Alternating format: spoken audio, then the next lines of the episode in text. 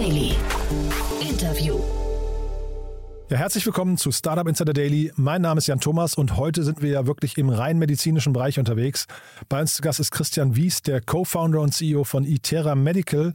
Ein sehr spannendes Unternehmen. Wir hatten wirklich ein tolles Gespräch, denn das Unternehmen hat sehr, sehr viel vor, ist schon lange am Markt, muss man sich ganz anders vorstellen, glaube ich, als die klassischen Startups, mit denen wir es hier sonst zu tun haben. Aber nichtsdestotrotz ist die Mission umso spannender. Das Ganze kann richtig groß werden. Hoffentlich wird es richtig groß, denn zumindest von außen betrachtet wirkt es nach einer ganz, ganz tollen Mission.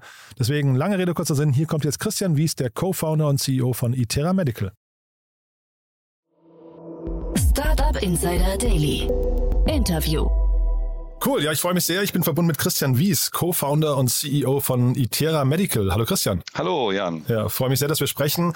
Ähm, und ich freue mich vor allem immer, wenn ich über Themen sprechen darf, äh, die ich noch gar nicht kenne. Und ich glaube, das ist hier wieder der Fall. Du musst mal beschreiben, was ihr macht. Das ist schon, schon was Besonderes, finde ich, ne? Ja, also wir äh, entwickeln eine neue äh, bildgebende Diagnostik, also neues Verfahren, neue Technologie zur bildgebenden Diagnostik, nennt sich optoakustische Tomographie. Ist ein bisschen so, wie wenn man vor äh, 50 Jahren vielleicht das erste Kernspingerät äh, entwickelt, gebaut und dann auch in den Markt eingeführt hätte. Also es ist wirklich ein komplett neues äh, Verfahren, das auch einen ja, anderen physikalischen Effekt nutzt, um Bilder zu generieren, Gewebebilder ähm, zur äh, Diagnostik von Erkrankungen. Und wenn du sagst, ähm, im Prinzip so wie 50 Jahre zuvor Kernspenden, ist das auch der gleiche Weg, den ihr jetzt gehen müsst? Also ist das ein sehr aufwendiger Weg? Also ich glaube, heute ist Kernspintomographie ja sehr, was ich, hat, hat ja eine hohe Marktdurchdringung, ne?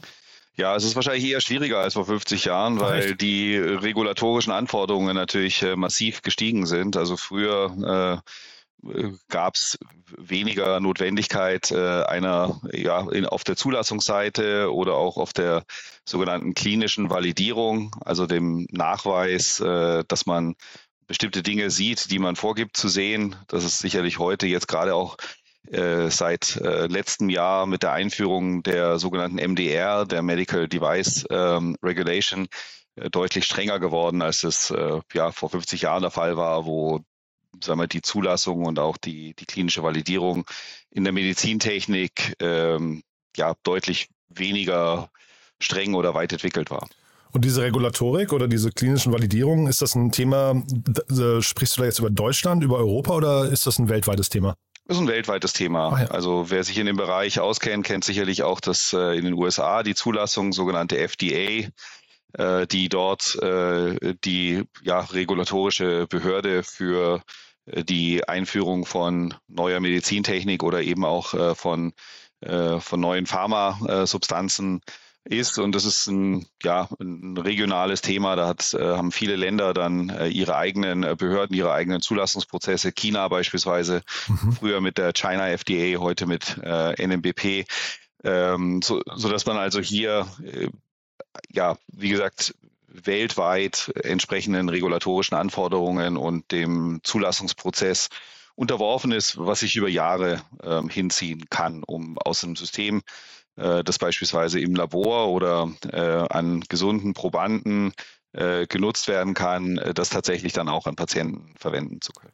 Ich meine, das ist wahrscheinlich total wichtig, dass die Regulatorik da auch hinschaut und, und äh, wahrscheinlich auch Menschen schützt, ne, hinterher, aber zeitgleich als Startup, äh, ich weiß nicht, ob ihr euch noch als Startup bezeichnet, aber ähm, äh, das kann einem schon auch die Energie rauben, oder? Es ist einfach eine Voraussetzung, in dem äh, Segment tätig zu sein. Wahrscheinlich ähnlich wie wenn man, äh, sag ich mal, eine Internetbank äh, äh, gründen ja. möchte, dann muss man eben den, äh, äh, sag mal, den entsprechenden Finanzregulierungen ähm, Folge leisten. Mhm. Ähm, es ist gleichzeitig äh, natürlich ein hoher Aufwand, äh, aber auch eine Eintrittsbarriere für äh, Wettbewerber. Also wenn ich jetzt, äh, sagen wir, eine Currywurstbude äh, oder ähm, ein sagen wir mal, Online-Modehandel äh, aufmacht, dann kann ich das heute machen. Und wenn morgen jemand das auch macht und äh, von irgendwo 100 Millionen bekommt, dann wird er mich relativ schnell überholen. Mhm. Äh, das ist in der Medizintechnik eben anders, weil man dort sehr viel ja, langfristiger arbeiten muss. Natürlich helfen 100 mhm. Millionen dann auch, aber man kann eben keine Schritte überspringen. Und die zum Beispiel eine Zulassung, eine CE-Zulassung oder auch eine FDA-Zulassung, die dauern eben mindestens ein bis zwei Jahre plus mhm. der klinischen Validierung. Auch die klinischen Studien dauern je nach Indikation äh, zum Teil mehrere Jahre und äh, da gibt es auch keinen Shortcut. Das heißt, wenn man diese Zulassung bekommen hat in verschiedenen Ländern und auch diese klinische Validierung, dann hat man aber im Prinzip auch eine Barriere geschaffen oder, oder einen Wettbewerbsvorsprung, der möglicherweise auch nicht mehr einzuholen ist. Absolut. Oder der ja. zumindest einem ähm, eine gewisse Zeit lang äh, eine Exklusivität mhm. in dem Markt schafft und die Möglichkeit schafft, eben auch äh, ja, einen, einen Footprint zu generieren, äh, eine, äh, sagen wir, die entsprechenden äh, klinischen Fachgesellschaften auf die, auf das eigene Produkt aufmerksam zu machen, was andere nicht dürfen. Also man darf mhm. ja dann auch nicht äh, mit einem nicht zugelassenen System, das darf man auch nicht vermarkten. Äh, Gibt es auch hohe Strafen dafür, äh, wenn man das tut. Äh, von daher ist es äh, nicht nur so, dass man es nicht verkaufen kann, sondern man darf auch äh, nur äh, Eigenschaften eines Produkts bewerben, die äh, regulatorisch äh, so zugelassen sind. Okay, das heißt, ihr wisst zumindest, wenn ihr euch mit der Regulatorik da beschäftigt und da, darum kämpft, warum ihr das tut. Ja, absolut. ja, okay. Und wie gesagt, das ist äh, auch alternativlos und mhm. äh, wie du gerade gesagt hast, der treibende Faktor ist natürlich die Sicherheit des Patienten. Äh, beispielsweise jetzt die äh, Umstellung in Europa, äh, die es deutlich strenger macht, äh, mit neuen Medizinprodukten am äh, Markt tätig zu sein, äh, ist diese Brustimplantate-Skandal von vor einigen Jahren, mhm. wo viele Patienten geschädigt wurden durch ähm, ja, Material mit minderer Qualität, das eben nicht für den Einsatz am Menschen geeignet war. Die geplatzt sind, glaube ich, ne? War das Genau, so? die ja. geplatzt sind und mhm. wo der, der Inhalt eben äh, auch gefährlich war. Ach, ja äh, so dass äh, danach die Europäische Union gesagt hat, wir müssen hier äh, auch im Medizintechnikbereich oder im Medizinproduktebereich äh, strenger werden, eher in Richtung der Pharmaregulierung gehen, äh, um eben Patienten zu schützen. Hm. Ich hatte gerade schon im Nebensatz gefragt, ob ihr überhaupt euch noch als Startup seht, weil ihr seid schon relativ lang am Markt. Ne? Zeitgleich hast du mir im Vorgespräch gesagt, ihr habt relativ früh auf eurer Reise schon Umsätze erzielt. Wie ist das passiert? Ja, die Technologie äh, lässt sich äh, natürlich nicht nur an Patienten einsetzen, sondern eine bildgebende Technologie könnte man ja theoretisch und praktisch in vielen anderen Feldern einsetzen zur äh, Materialkontrolle, äh, für die, die Kontrolle von Lebensmitteln, für äh, eben aber auch äh, präklinische Forschung, also mhm. äh, Einsatz an nicht an Patienten, sondern an, an Geweben, äh, die beispielsweise in der Krebsforschung für frühe klinische Studien verwendet werden und äh, eben im Labor von Pharmafirmen oder vor allem auch in der biomedizinischen akademischen Forschung. Und so haben wir auch schon 2010, äh, kurz nach Gründung, äh, die ersten Laborgeräte äh, verkauft, die diese ähm, ja, diese neue Technologie, die photoakustische oder optoakustische Tomographie äh, nutzen. Ähm, und wir bezeichnen uns tatsächlich immer noch als Startup aus dem einfachen Grund. Ähm, also die Definition für uns als Startup ist, ob wir das Geschäftsmodell erreicht haben, äh, dass wir ursprünglich äh, mit Gründung des Unternehmens äh, erreichen äh, wollten und immer noch erreichen wollen. Äh, und das ist der Einsatz dieser Technologie in der klinischen Routinediagnostik. Äh, und das ist etwas, was wir bisher äh, woran wir bisher arbeiten äh, und wo, wo eben äh, der Verkauf und die Entwicklung von Laborgeräten ein Zwischenschritt waren. Und äh, wir gehen davon aus, dass wir jetzt noch circa zwei bis drei Jahre brauchen, um tatsächlich in die klinische Routine-Diagnostik zu kommen.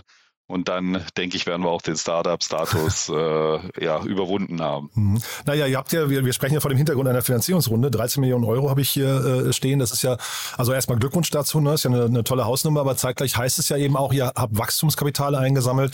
dass ihr seid noch am Rampen demnach, ne? Genau, also das ist jetzt äh, ja, eine äh, Series D-Runde. Äh, wir hatten mehrere kleinere Runden, sag ich mal, von äh, 2011 ab. 2011 die erste äh, Series A äh, Finanzierung. Ähm, am Ramp, es gibt ja zwei Themen, die man dann äh, damit finanzieren kann. In der Medizintechnik ist, ist eben das Thema äh, Produktentwicklung, äh, Produktzulassung und klinische Validierung ein erhebliches Thema, auch äh, finanziell. Äh, diese klinischen Studien sind äh, ja sehr aufwendig, sehr teuer, äh, langfristig muss die entsprechenden äh, Studiensites, also die äh, Kliniken, an denen das äh, diese Studien durchgeführt werden, äh, bezahlen, muss einen sogenannten CRO äh, bezahlen, also eine äh, Clinical Research Organization, die äh, die Studie äh, mit orchestriert, äh, verwaltet, die Daten äh, hostet. Ähm, und auf der anderen Seite hat man natürlich, äh, wie sagen wir eher das klassische Growth Capital, hat man natürlich auch das Thema Marktzugang ähm, und äh, Vermarktung, was entsprechend Ressourcen ähm, verbraucht, bis man eben dann auch das über Umsätze wieder amortisieren kann. Bei euch ist Trumpf Ventures eingestiegen, die nehme ich relativ selten wahr. Ne? Das ist ein Corporate VC aus dem Hause Trumpf oder zu, gehört zu Trumpf. Vielleicht kannst du nochmal beschreiben, wie die zu euch passen. Das ist ja eigentlich wahrscheinlich das ist ein Hardwarehersteller, ne? Das ist ein Hardwarehersteller, kennt man als Maschinenbauer, also ich zumindest, ja. äh, sag mal, habe mit äh, Trumpf, und so, ne? Oder? mit Trumpf äh, vor allem äh, deren äh, Lasertechnik und den, den Maschinenbau verbunden, wird im Automobilbau ähm, viel eingesetzt, mhm. glaube ich, für Laser äh, schneiden, Laser schweißen, haben aber auch ähm, einen kleineren Bereich ähm, in der Medizintechnik, wo sie die ah, Laser zur Markierung von äh, äh, bestimmten Produkten verwenden. Äh, ist jetzt nicht in der ähm, bildgebenden Diagnostik tätig. Ähm, ich glaube, der Überschneidungsbereich ist die Photonik, also die Lasertechnik. Wir verwenden ja auch einen Laser, um Signal zu generieren. Also die Methodik an sich ist, äh, sagen wir einfach gesprochen, Licht rein, Schall raus. Okay. Ähm, das heißt, wir schießen mit dem Laser in Gewebe und ähm, durch den sogenannten photoakustischen Effekt kommt es zur Umwandlung von Lichtenergie in Schallwellen. Die Schallwellen detektieren wir und aus den äh, detektierten Schallwellen wird ein Bild rekonstruiert, aber anders als im Ultraschall äh, eben äh, nicht mit äh, sagen mal, einem Schallkontrast, also im Sinne von Reflexion von Schallwellen an Gewebegrenzen, sondern mit einem optischen Kontrast, nämlich aufgrund der wellenlängenabhängigen Absorption von Licht in Gewebe, so also man dann eine sogenannte Spektroskopie machen kann und die Gewebebestandteile äh, unterscheiden kann und das eben in sehr viel tieferem Gewebe, als das mit optischen Verfahren möglich ist. Und ich denke, diese Thematik, äh, Lasertechnik, Photonik äh, ist der ähm, ja ist die Überschneidung äh, mit Trumpf. Das heißt, für euch ist das ein strategisches oder für, für Trumpf ein strategisches Investment. Ähm, äh, ist das auch schon ein möglicher Exit-Kanal oder wie würdest du das sehen? Aktuell äh, sicher nicht, weil die Kunden sehr unterschiedliche sind. Ja. Also die Frage ist natürlich, wohin möchte sich äh, Trumpf entwickeln? Mhm. Und auch ähm, ihr, so ne? wie ich ja. Äh, äh, Corporate Venture Capital in den letzten Jahrzehnten wahrgenommen habe, ist das Thema Window on Technology äh, immer so eine Hauptmotivation von äh, ja von Corporates, äh, um sich auch im Venture Capital Bereich äh, zu betätigen. Äh, gut möglich, dass Trumpf eben neben der, dem klassischen Maschinenbau und der, wie gesagt, aktuell eher kleineren Medizintechnik Aktivität in die Richtung weiterentwickeln möchte. Möglich, dass sie ihre Lasertechnik auch in die Medizintechnik ähm, einbringen wollen. Äh, ist jetzt aber auch nicht der, der, der Schwerpunkt der Diskussion äh, gewesen. Also ist sehr häufig doch so, dass die Corporate Venture Capital Einheiten relativ unabhängig mhm. vom mhm. Kerngeschäft tätig sind und sich eben an den Rändern ihrer eigenen Aktivitäten äh, mit Innovationen beschäftigen, die potenziell irgendwann mal äh, ins Geschäft passen könnten. Vielleicht kannst du mir noch mal was zur Marktgröße und äh, also auch eurer Vision. Wahrscheinlich in eurem Pitch-Deck stand ja wahrscheinlich auch so eine Folie drin, ne? So, so äh, Addressable Market. Ähm, wie hat man sich den bei euch vorzustellen? Also wir haben es ja vorhin kurz verglichen mit Kernspin, aber du hast gesagt, es ist schwieriger als damals. Ähm, wie groß kann das mal werden? Also wenn man sich die bildgebende Diagnostik, die klinische bildgebende Diagnostik anschaut, dann ist es ein Markt, der ungefähr 25 Milliarden äh, groß ist. Ähm, interessanterweise äh, fast gleich aufgeteilt in die verschiedenen bildgebenden Modalitäten, also die verschiedenen Technologien, also Kernspinnen, Ultraschall, Röntgen, die Computertomographie oder die Nuklearmedizin, die sind alle um die fünf Milliarden groß. Mhm. Und äh, die Frage ist, kann die Optoakustik auch so groß werden? Ähm, vermutlich eher nicht. Äh, wir gehen davon aus, dass wir irgendwo in der Größenordnung ein bis drei Milliarden äh, adressierbaren Markt haben. Mhm. Ähm, die letzte sagen wir, Technologie, die einen signifikanten Footprint äh, in der klinischen Diagnostik erreicht hat, ist die sogenannte optische Kohärenztomographie oder kurz OCT. Und jetzt geschafft, in äh, zehn Jahren äh, nach Markteinführung einen Markt von etwa einer Milliarde zu generieren. Mhm. Und wenn wir das mit der Optoakustik schaffen, äh, dann ist und, und wir natürlich dabei äh, ein signifikanter Player werden, ähm, ist schon viel erreicht. Mhm. Wir hatten ja vorhin primär über Regulatorik gesprochen und über die ähm, Validierung und Zulassung. Ist das aber hinterher auch ein äh, Patentthema? Auch. Ja. Also klar, Patente sind hilfreich, um bestimmte ähm, Technologieaspekte äh, oder gegebenenfalls auch äh, klinische Anwendungen äh, für sich zu schützen. Ähm, muss allerdings dazu sagen, auch ähm, in, der, in allen anderen bildgebenden Modalitäten ähm, ist es ein Oligopol. Das mhm. heißt, man hat immer eine Handvoll äh, relevante Marktplayer. Also in der die großen, die ganz großen, die eben auch mehrere äh, diagnostische Modalitäten anbieten, äh, sind Siemens, äh, Philips, äh, GE und Canon.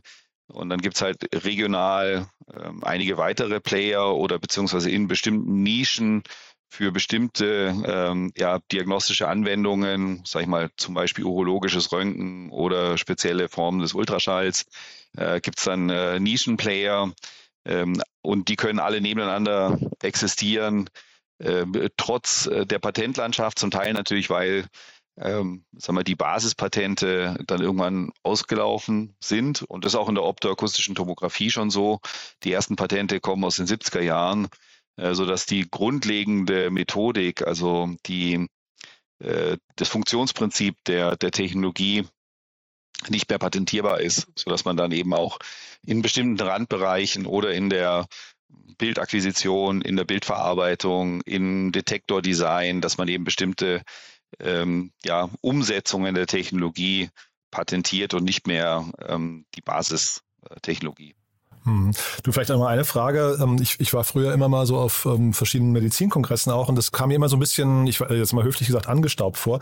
Wie ist denn der, wie ist denn euer ähm, Sales-Prozess eigentlich? Also wie hat man sich das denn vorzustellen? Ist das ein einfacher Prozess oder ist das, rechnet ihr damit extrem langen Zyklen?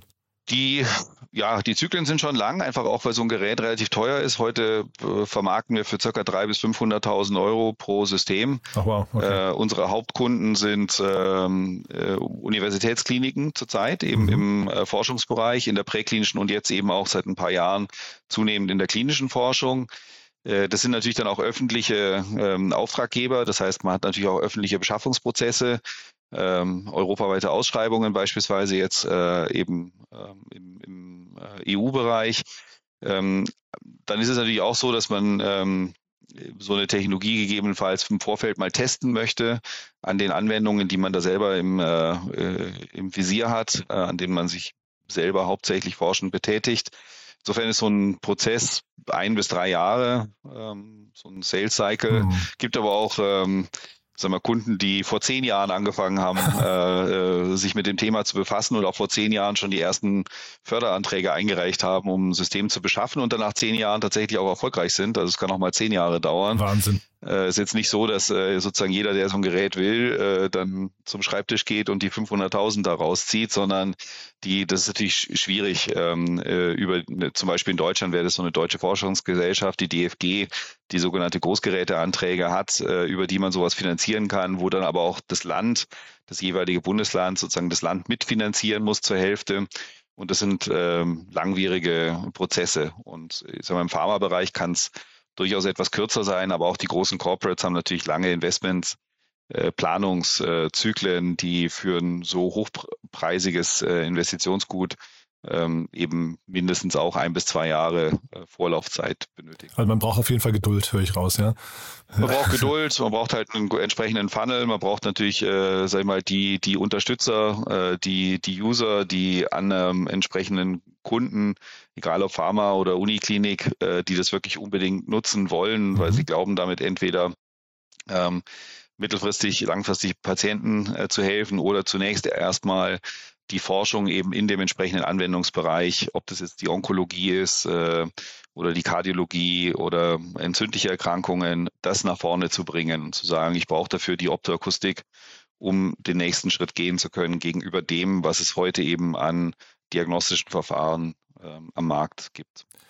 Der, also in der Startup-Welt, vielleicht können wir noch mal kurz über das Geschäftsmodell sprechen. Ne? In der Startup-Welt versucht man ja immer irgendwie so ein Subscription-Modell noch mit reinzubekommen. Das würde sich ja bei euch eigentlich auch anbieten, ne? wenn man jetzt mal so auf die äh, Nespressos dieser Welt schaut oder HP oder sowas, die ja quasi ähm, Hardware verkaufen, relativ günstig und dann über die ähm, Patronen oder wie auch immer ähm, ihr Geld verdienen. Ist das bei euch auch ein denkbarer Prozess, dass ihr quasi die Hardware eigentlich relativ zum Selbstkostenpreis veräußert und dann durch weiter, also nachgelagerte Themen dann irgendwie Geld verdient und vielleicht auch dauerhaft? Vielleicht sogar mehr? Ja, schön wär's. Äh, das ist okay. natürlich genau das, was die VCs immer sehen wollen. Ja. Äh, also Recurring Revenues. Am besten braucht man irgendein äh, Consumable, also irgendein mhm. Verbrauchsmaterial, mhm. das nach Möglichkeit recht teuer ist, um eben auch so ein Pay-per-Use-Modell zu etablieren. Mhm. Ähm, ist aber in der Medizintechnik nur in wenigen Bereichen sinnvoll und möglich. Also ja. ein Kernspinnen oder ein Röntgengerät äh, oder auch ein Ultraschallgerät äh, ist darüber nicht äh, abbildbar, weil man bräuchte ja etwas, was sozusagen mit jeder Untersuchung getauscht werden muss. Das gibt es jetzt bei den genannten äh, Technologien überall nicht, sondern das Geschäftsmodell ist das gleiche und in Anführungszeichen angestaubt, äh, aber eben auch äh, natürlich aus der Situation heraus gegeben. Das äh, Geschäftsmodell ist ähm, Geräteverkauf und dann Servicegeschäft Aha. oder auch ein Update-Upgrade-Modell, ähm, wo man eben zusätzliche Funktionen, Hardware und Software verkauft. Ähm, mittelfristig im eingeschwungenen Zustand bedeutet es aber auch, dass man etwa 50 Prozent des Umsatzes äh, im Medizintechnikmarkt, im hochwertigen Medizingerätebereich äh, über den Service mhm. ähm, sagen wir, bestreitet und wo es im Service auch deutlich höhere Margen zu verdienen gibt als im, äh, im Erstverkauf. Und das ist ja Recurring Revenue letztendlich, ne? Also, das ist dann Recurring ja, Revenue, ja. das ist dann halt im Servicebereich. Ja. Ja, ist, aber ist doch super spannend. Dann hast, hat man ja quasi so einen Lock-in-Effekt für mehrere Jahre, planbares, ähm, planbaren Umsatz und so weiter. Das ist doch eigentlich genau das, äh, worum es geht, ne? Das ist richtig, ja. ja. Aber noch, noch schöner wäre es tatsächlich so, äh, wie du vorher gesagt eine hattest, Patrone, äh, ne? ja. falls sich, genau, ja. falls sich so eine Patrone findet. Das gibt es in manchen Bereichen, gibt es das. Gibt zum Beispiel so einmal Endoskope, mhm. ähm, wo man dann als äh, Business Case hat, dass sich eben so ein Endoskop äh, die Sterilisierung äh, und äh, sagen wir, Wiederbenutzung eines Endoskops nicht rechnet und es auch höhere äh, Komplikationsrisiken aus Infektionen heraus gibt, äh, dass man da tatsächlich äh, auf, auf Einmalprodukte geht und mhm. äh, dass dann nur der Endoskopieturm eben als äh, Produkt ähm, dauerhaft steht und dann mit jedem Eingriff eben ähm, das, das eigentliche Werkzeug ähm, äh, neu äh, genutzt wird mhm. und danach eben auch ein Wegwurfprodukt ist. Ja, ob das sehr nachhaltig ist, eine andere Frage, aber ist es zumindest äh, eher das Geschäftsmodell, ähm, das Investoren gerne sehen. Hm. Aber ihr seid ja auch dann doch noch jung. Ne? Vielleicht kommt ja noch mal was, was euren Weg kreuzt. Äh, vielleicht muss ja nicht die gesamte Messe schon gelesen sein, ne? Nein, nein, nein. Also ja. klar, klar, ist auch, äh, wobei auch das, sagen wir, eine Herausforderung des Geschäftsmodells noch ist, dass man auf der Softwareseite ähm, äh, Pakete hat, die ähm, entsprechend äh, sag mal, freigeschaltet werden, dass man gegebenenfalls auch pro Untersuchung bestimmte, beispielsweise äh, natürlich Hot Topic in der Bildgebung, mhm. äh, AI-basierte äh, Bilddiagnostik und sagen wir, unterstützende maschinelle Diagnostik ähm, anbieten kann. Herausforderung natürlich im Gesundheitswesen auch hier ist wieder die Regulatorik und äh, wie entsprechende diagnostische und therapeutische Eingriffe von den Krankenkassen erstattet werden. Und wenn, mhm. wenn es natürlich dort kein äh, entsprechendes Erstattungsmodell äh, gibt für Gerätediagnostik, ähm, dann kann es der Hersteller auch nicht abrechnen. Hm. Cool. Christian, da sind wir mit meinen Fragen durch. Haben wir aus deiner Sicht was Wichtiges vergessen? Ähm, nein, also ich denke, äh, von unserer Seite ist äh, jetzt eine sehr, sehr spannende Zeit, die kommt. Also wir mhm. haben äh, die letzten also die ersten sieben Jahre eben in der, in der Labordiagnostik äh, verbracht, äh, haben dann jetzt äh, die klinische Forschung seit äh, Jahr 2017 angegangen, mhm. äh, da auch also mal große Fortschritte gemacht, aber richtig spannend wird es tatsächlich jetzt die nächsten zwei bis drei Jahre, wo wir äh, die Möglichkeit dann auch haben, mit der entsprechenden klinischen Validierung in ja, verschiedenen Anwendungen äh, dann auch in die Routinediagnostik, in die Klinik zum Arzt äh, zu kommen und dann eben tatsächlich auch beim Patienten präsent zu sein und dort äh, ja, äh, im Gesundheitssystem äh, Fuß zu fassen. Äh, und da freuen wir uns sehr drauf. Sehr cool. Ich drücke die Daumen und ich würde sagen, wenn es große Updates gibt bei euch, machen wir ein Follow-up, dann äh, ja, gibst du uns nochmal den nächsten Insight über die nächsten Schritte, ja? Ja, sehr gern. Cool. Danke, Christian. Ne? Bis ja, zum nächsten danke, Mal. Jan. Ja, ja ciao. tschüss. Startup Insider Daily, der tägliche Nachrichtenpodcast der deutschen Startup-Szene. Das war Christian Wies, der Co-Gründer und CEO von Itera Medical. Ich hoffe, ihr fandet das genauso spannend wie ich. Wenn dem so sein sollte, wie immer, lieber, empfehlt uns gerne weiter, empfehlt den Podcast gerne weiter. Ihr seht ja, das ist so ein, mal wieder so ein spannendes Thema, glaube ich, das für bestimmte Menschen, die uns vielleicht gar nicht hören normalerweise, hochinteressant sein könnte. Von daher vielen Dank, wenn ihr kurz darüber nachdenkt, wer das hier vielleicht mitbekommen sollte. Dafür dann eben vielen Dank an euch und ansonsten bleibt mir nur euch einen wunderschönen Tag zu wünschen. Hoffentlich bis nachher oder ansonsten bis morgen. Ciao, ciao.